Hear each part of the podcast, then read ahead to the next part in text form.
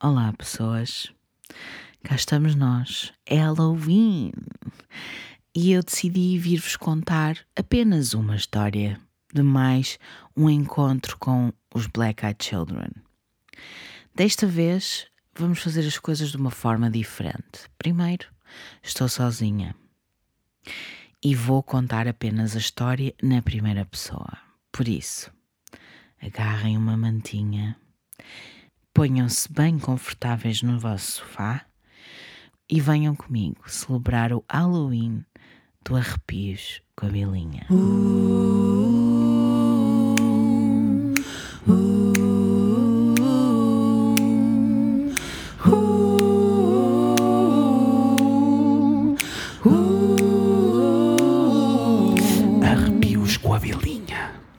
Esta é a história de um homem de 23 anos muito cético, que vivia no norte de Inglaterra, mas que agora vive nas West Midlands. Durante este evento, estava a fazer house sitting com o seu namorado. Tinha uma grande quantidade de terreno e estavam no meio do nada. E com isto, quer dizer, no meio de uma floresta, no topo de uma colina, cercados por picos e cavernas. A nossa amiga e o marido tinham saído de férias, mas por terem muito terreno e uma casa muito grande e ostentosa, para além de muitos animais para cuidar, fomos convidados a fazer house sitting. Não me importei, já que já moro no campo e por causa do trabalho do meu namorado, estou normalmente em casa sozinho. Por isso não me importo com o isolamento. Imaginei que seria divertido explorar a floresta, brincar com os animais na quinta e até explorar as cavernas próximas, pois estavam cheias de ruínas e casas nas cavernas que tinham sido construídas durante a Idade do Bronze. Estávamos hospedados na casa de hóspedes e fomos encarregados de garantir que os jardins fossem cuidados, o quintal fosse mantido limpo e que a própria casa estava segura e também que os seis cavalos, cinco gansos e dois gatos da quinta fossem todos cuidados. Apesar de tudo isto ser muito trabalhoso, nós estávamos a divertir, a tirar um tempo para nadar na piscina e binge-watching Netflix.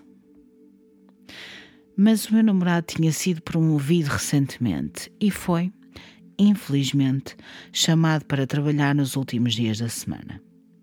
Tentou certificar-se que me ajudava com todos os trabalhos antes de sair à noite, mas na sexta-feira eu tinha de fazer todas as tarefas da tarde sozinho.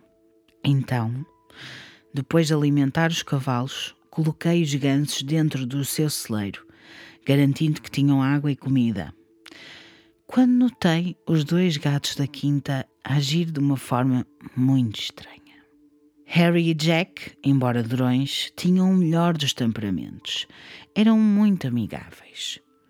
Mas agora estavam agitados. Ao lado de um dos maiores portões do quintal, a bufar ao ferrolho do portão de madeira, que estava bem trancado. De seguida, subitamente pararam de bufar e voltaram para a sua casa pequenina de madeira, aparentemente para ficar lá durante a noite. Depois de trancar os gansos no celeiro, certificando-me que estavam bem seguros contra a raposa local, fui até ao grande portão da quinta. Tentei espiar através daquele enorme portão com arame farpado, para ver se havia alguém lá fora, e não havia lá nada. Para dizer a verdade, não estava à espera de ver ninguém, porque a própria casa ficava no meio da floresta, nas montanhas. Eu estava praticamente no meio do nada e a aldeia mais próxima era a 20 minutos de carro. Pensei que o comportamento dos gatos era só resultante de uma raposa malandra que estava a tentar entrar furtivamente, mas não pude deixar de me sentir um pouco tenso. Depois de dar comida e água aos gatos, tranquei-os na sua casinha só para ter a certeza de que não entrariam numa luta com a raposa local ou qualquer outro animal selvagem da área. Assim que fiz isto, fiz uma última ronda pelos cavalos nos campos e subi a colina. Verifiquei junto das duas éguas e foi então que tive uma sensação estranha, como se alguém me estivesse a observar. Eu teria atribuído isto tudo à paranoia, mas subitamente as duas éguas soltaram relinchar estridentes e fugiram. Senti-me confuso e preocupado, já que as éguas eram muito plácidas normalmente e estavam agora a correr pelos campos afora e a esconderem-se no seu abrigo. Como se isto não fosse estranho o suficiente, as coisas só ficaram mais preocupantes enquanto eu fazia o meu caminho de volta à casa pelos campos. Descobri que todos os cavalos estavam a fazer o mesmo. Um macho Saxon, grande e barulhento, estava escondido no seu abrigo, e uma família pequena, um trio de cavalos composto por uma égua, um potro e um cavalo macho, também se tinham escondido no abrigo deles, na extremidade do seu campo. Isto era muito estranho. Tinha passado todas as horas do dia durante uma semana a observar estes animais e a tomar conta deles. Nunca tinham agido assim antes. Até considerei ligar para o meu namorado, mas senti que estava a exagerar. Quando terminei de arrumar o quintal, liguei as cercas elétricas e fiz o meu caminho de volta para a casa de hóspedes. Estava a ficar frio e estava, de certa forma, mais calmo, porque tínhamos tido uma semana de tempo muito quente. Por isso, um bocadinho de brisa e sombra era muito relaxante. Mas a brisa ficou mais forte e nuvens cinzentas começaram a formar-se e tornaram-se negras no instante. Lembro-me de me ter sentido muito inquieto quando olhei para o céu, repentinamente tempestade. Começou, então, a chover torrencialmente e eu corri pelo caminho do jardim até à casa de hóspedes, que ficava próxima do portão eletrónico e mesmo em frente à casa principal. De repente senti-me muito mais seguro e depois pensei para mim mesmo: seguro? Seguro de quê? Não fazia ideia porque é que estava tão em pânico. Disse a mim mesmo para parar de ser estúpido, porque as pessoas da minha idade não deveriam preocupar-se com nada disto. Por isso, abri a casa de hóspedes e comecei a arrumar os carrinhos de mão e a trancar a garagem, que estava convenientemente conectada ao lado da casa de hóspedes, com o seu telhado a proteger-me da chuva e do vento desagradável, que desceu do caminho para o jardim e assustou-me a mim, mas também todos os pássaros que tinham ninhos nos arbustos. Aqueles guinchos foram o suficiente para mim. Bati a porta da garagem, fechando-a e trancando-a rapidamente, e voltei para a casa de hóspedes. Durante todo o tempo que lá estivemos, nunca tínhamos trancado a porta de casa de hóspedes. Acho que nos sentíamos seguros, atrás dos muros altos e dos portões eletrónicos. Mas algo naquela noite fez-me querer trancar aquela porta. Não sei se foi do tempo ou do comportamento estranho dos animais. Ou talvez fosse a noção de que o meu namorado era a única pessoa que sabia que eu estava ali e que me poderia ajudar e ele não voltaria antes de amanhecer. Então tranquei a porta por dentro e guardei as chaves no bolso. Sentado no sofá, liguei a televisão e comecei a ver a minha novela favorita, para afastar a minha cabeça dos meus medos irracionais. No entanto, de vez em quando, afastava os olhos da televisão e olhava lá para fora, através das três janelas grandes com vista para o jardim encharcado de chuva. Não sabia porque é que continuava a olhar lá para fora, mas, em retrospectiva, acho que foram os meus instintos que me estavam a dizer para ficar guarda, porque algo estava a chegar. O fim da tarde revelou-se na noite e deixei escapar um bocejo cansado, enquanto observava as luzes à volta do quintal a acenderem-se. Vi as luzes acenderem pela janela da cozinha, como sempre acontecia. Sei que parece ridículo, mas a ideia de estar rodeado de luz fez-me sentir seguro. Nada se poderia esconder na luz. A luz era capaz de banir todas as coisas más, o bicho papão dos armários ou os monstros debaixo da cama. Poderia até livrar-me dos pesadelos. E agora eu estava seguro, cercado pela luz. Ouvi uma batida forte na porta da casa de hóspedes, que quase me fez saltar da minha própria pele. Eu olhei para a porta, mas a luz do pátio tinha apagado e não era fácil ver alguma coisa, o que quer que fosse. Com medo, desliguei a televisão e olhei pela janela da sala para verificar que os portões eletrónicos ainda estavam fechados. E estavam. Só pensava que talvez a minha imaginação estava a fazer das suas e que o meu medo me tinha feito acreditar que tinha ouvido alguém a bater à porta. Porém, qualquer dúvida que eu tinha foi levada pela corrente assim que uma segunda batida, mais firme, abanou o vidro da porta. Fiquei completamente chocado. Não era uma rua no meio de uma propriedade, isto foi no meio do nada. Por um momento, fiquei ali só a ouvir a estufa a bater, forte, na janela da casa de hóspedes. E com uma inspiração profunda, levantei-me em direção à porta da frente. Para o meu choque e surpresa, do outro lado do vidro da porta estavam dois miúdos. Pareciam ter entre 12 e 14 anos e os hoodies escuros que usavam estavam encharcados da chuva, como se tivessem estado ali de pé a noite inteira. Pareciam com frio e pálidos, e uma onda de humanidade e compaixão tomou conta de mim. Quase que fazia um erro enorme. Apressei-me para a porta e abri-la, com medo que as crianças pudessem estar magoadas e perdidas. Mas de repente pensei: de onde é que eles vieram? Como é que eles entraram sem eu abrir os portões eletrónicos? Retirei lentamente a mão da porta e os dois rapazes olharam para mim, pelo vidro. Os seus rostos estavam cobertos pelos seus capuzes. Por favor, deixe-nos entrar. Fomos dar um passeio e perdemos-nos na floresta, disse o rapaz mais alto e mais maduro. As suas palavras pareciam mais calculistas e suaves do que aquelas de uma criança. Estamos perdidos e com frio, chorou o rapaz mais pequeno.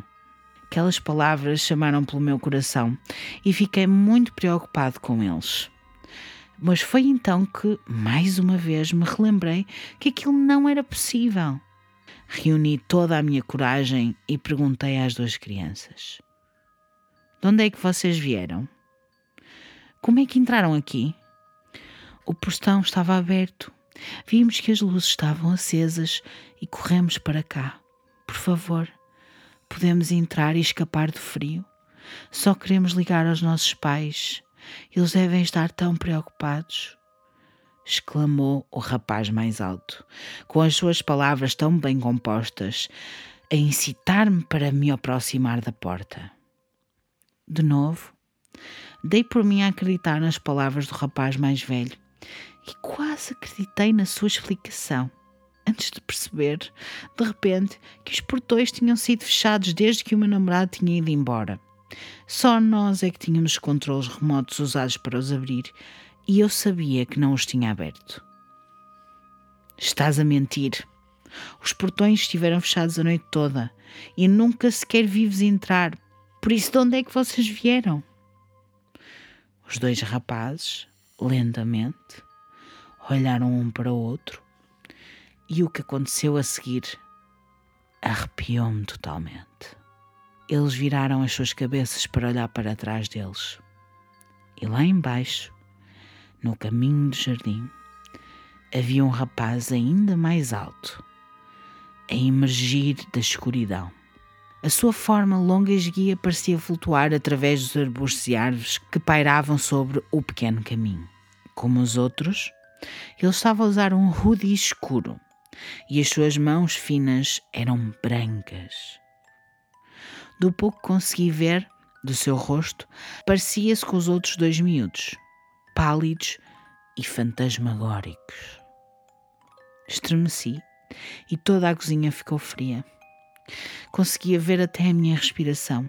e senti mais terror destes três rapazes do que alguma vez já tinha sentido na vida. Eu sei que parece uma loucura, mas havia algo nas suas vozes e as suas roupas quase idênticas que simplesmente não era normal. Era quase como se estivessem a tentar aparecer tão normais e humanos como podiam, mas não tinham o senso de identidade e singularidade que todos os humanos têm. Conforme um miúdo mais velho se aproximava, eu percebi-me que ele era tão alto quanto eu e ficou parado entre as duas crianças assustadoras. Recuei. Por favor, deixe-nos entrar. Está frio e escuro e estamos com medo, disse o rapaz mais velho. Estranhamente, a sua voz ainda parecia jovem e parcialmente infantil, mas não parecia normal. Dei um passo atrás, um pouco mais. Vamos lá, Connor, deixa-nos entrar. Não podemos entrar a não ser que digas que podemos, disse o mais velho e mais dominante dos três rapazes. Os meus olhos abriram com descrença. Senti o meu corpo todo a tremer de medo e o meu coração quase parou quando soltei um suspiro. Como é que eles sabiam o meu nome? É impossível! Este tipo de coisas não aconteceria na vida real. Por isso estava à espera que isto fosse algum tipo de alucinação, que eu estivesse louco. Fechei os olhos por um momento e esperava que quando os abrisse novamente eles tivessem ido embora. Mas quando os fiz, eles ainda estavam lá. Saiam daqui, vou chamar a polícia. Gritei com todas as minhas palavras, mas sem força nenhuma. Não chegariam a tempo. Tu estás no meio do nada. Tu estás sozinho conosco. Disse o mais velho. Os dois mais pequenos riam. Gargalhadas hediondas que enviaram um medo como um foguete dentro de mim. Senti os meus olhos a encherem-se de lágrimas e o terror a consumir-me.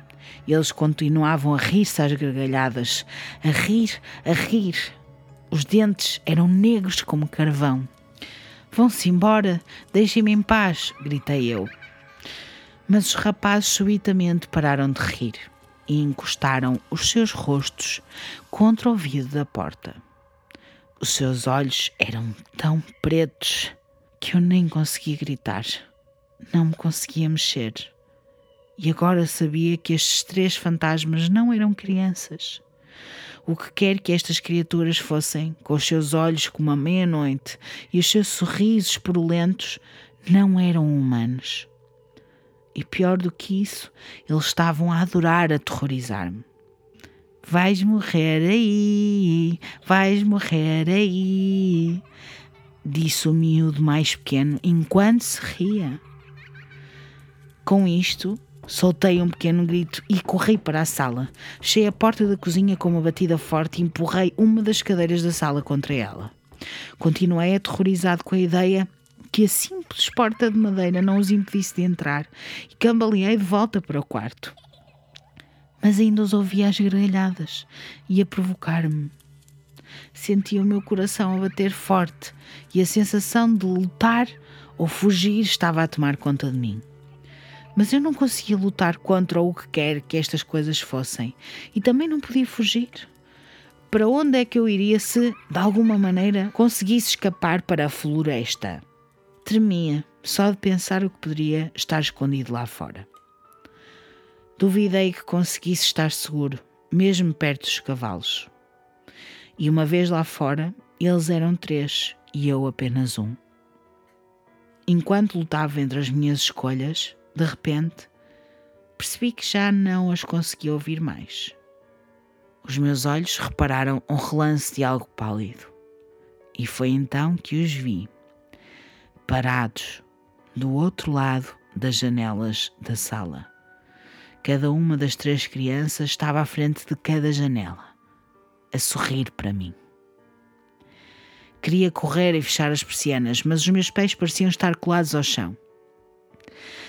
E quando finalmente senti o movimento voltar a mim, corri para a casa de banho. Um único sítio com uma fechadura. Tranquei-me lá dentro e sentei-me no chuveiro com as luzes apagadas. na esperança que eles simplesmente fossem embora enquanto eu estava lá. Mas só pensava que era como o rapaz havia dito. Eu estava sozinho. Fiquei lá muitas horas a ouvir os miúdos enquanto eles gritavam: Deixa-nos entrar! Deixa-nos entrar! Parecia que nunca mais ia acabar. Até que, de repente e abruptamente, acabou. Não os conseguia ouvir mais. E depois de meia hora de silêncio, eu reuni toda a coragem que me restava e espreitei pela casa de banho. Os rapazes tinham desaparecido das janelas da sala. Ganhei mais um bocadinho de coragem Corri e fechei as portadas. Perguntei-me se estariam de volta à porta da frente. Respirei profundamente, tirei a cadeira da frente da porta e olhei lá para fora. Já não estavam lá e a luz do pátio estava acesa novamente. Tinham-se ido embora.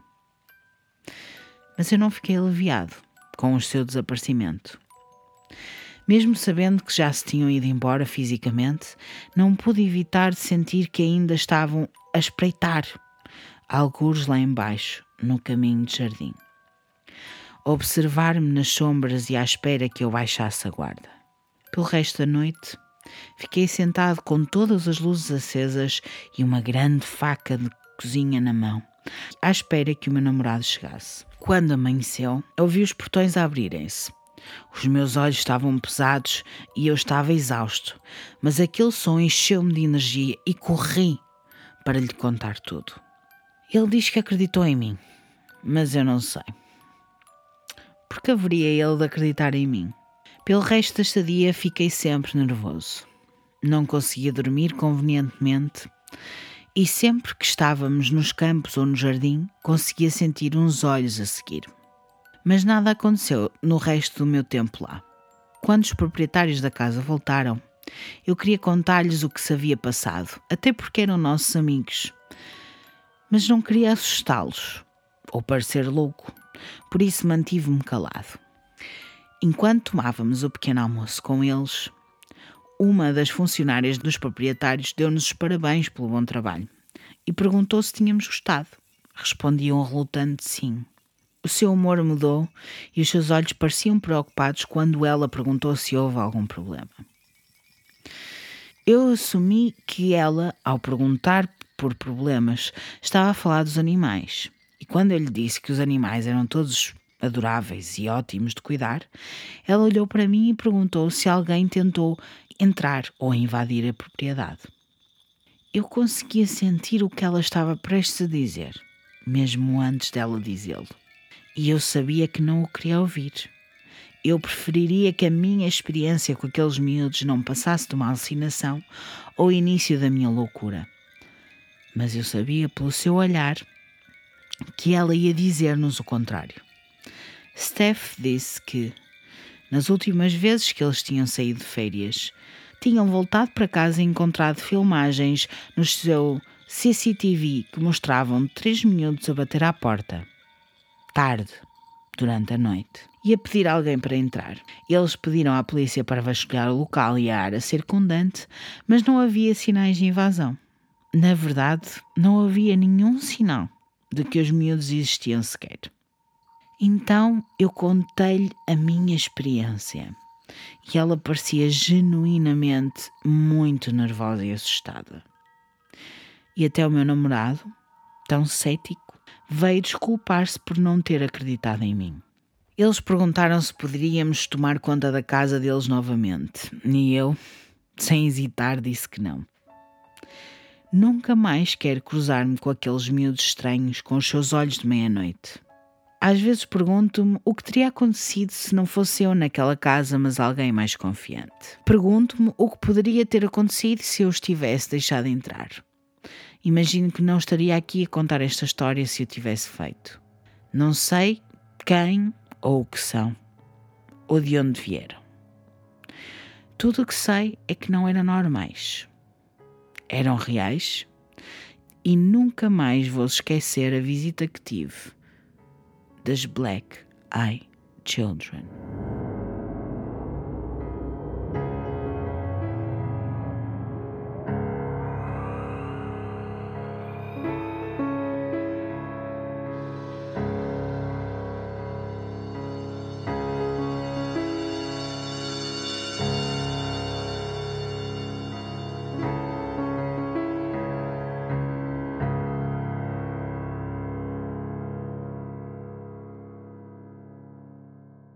Pessoas, se gostaram deste formato, desta história, por favor, vão-me seguir ali pelo Patreon, que tem mais uma pequena história para vocês.